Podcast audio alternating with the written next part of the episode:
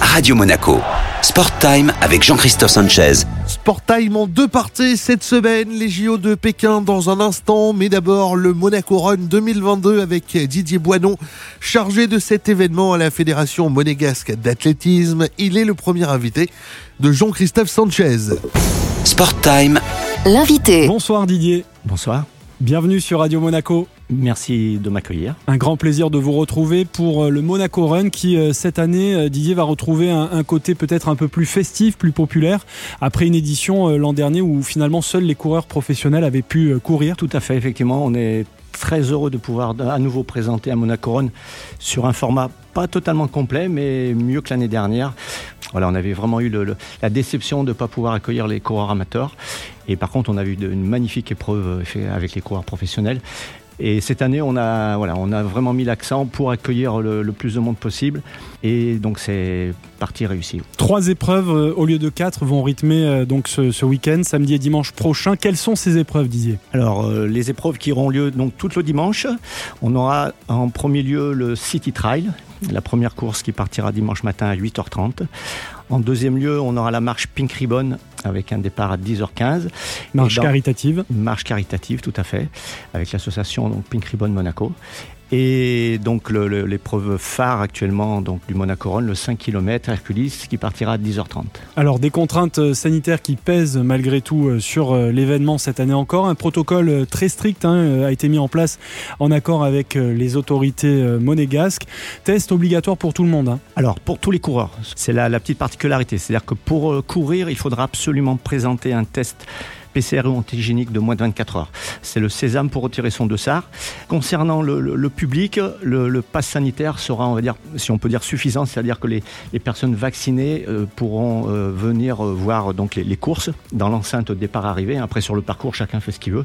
Mais dans l'enclos de départ et d'arrivée, on aura les coureurs testés et le public avec le pass sanitaire. Avec une politique tarifaire, du coup, pour les inscriptions qui a été adaptée à cette exigence? Oui, alors en fait, c'est le, le petit geste que la Fédération fédération a voulu, faire auprès des coureurs. Euh, normalement, on a eu une augmentation du tarif au fur et à mesure qu'on arrive euh, proche de la date.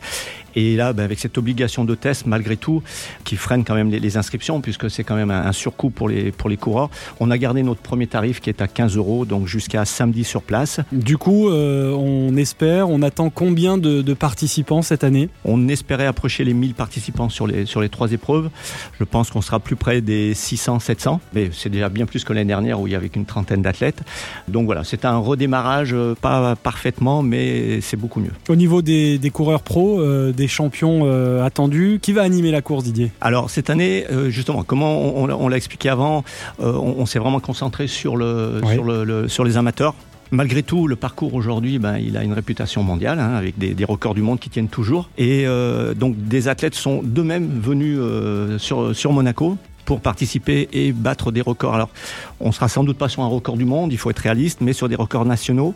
On aura au départ euh, toute la jeunesse européenne, danoise et norvégienne. Les quatre premiers des, des Europes de cross junior seront, présents.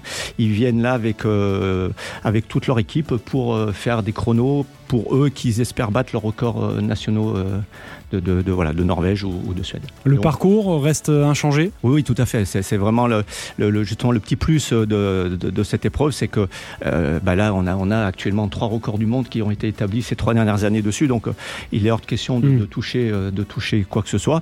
On compose malgré tout avec les travaux et c'est la première fois depuis 4 ans qu'on ne remesure pas le parcours puisque le, les, travaux sur la chaussée Princesse Grasse et, jusqu'au port n'ont pas impacté le, circuit cette année. Et vous le disiez tout à l'heure, on peut encore s'inscrire presque jusqu'au dernier moment. Oui, oui, c'est euh, même conseillé. Il y, a encore, il y a encore de la place. On est prêt à accueillir euh, un peu plus de monde que ce qu'il y a aujourd'hui. Donc jusqu'à donc en ligne, hein, c'est la, c'est la, maintenant c'est devenu une tradition jusqu'à vendredi soir et sur place le samedi, donc euh, sur l'expo qui se passera au Calvaire Premier. Oui, un village running expo. Hein. C'est une reprise, puisque l'année dernière, on avait tout annulé. Et là, du coup, on peut de nouveau accueillir des, exposants, toujours en, en, quantité modérée, mais malgré tout, c'est un bon signal. Bon, ça va être une belle édition du Monaco Run, Didier. Eh ben, en tout cas, euh, en tout cas, on fait tout pour. Et il semblerait que la météo euh, semble tenir comme elle est en ce moment, donc on espère bien, oui. Merci beaucoup, Didier Boinon. Merci à vous. Sport Time. L'invité. Didier Boinon, chargé du Monaco Run à la Fédération monégasque d'athlétisme, était notre premier invité.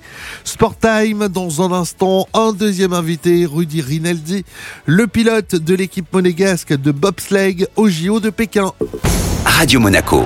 Sport Time avec Jean-Christophe Sanchez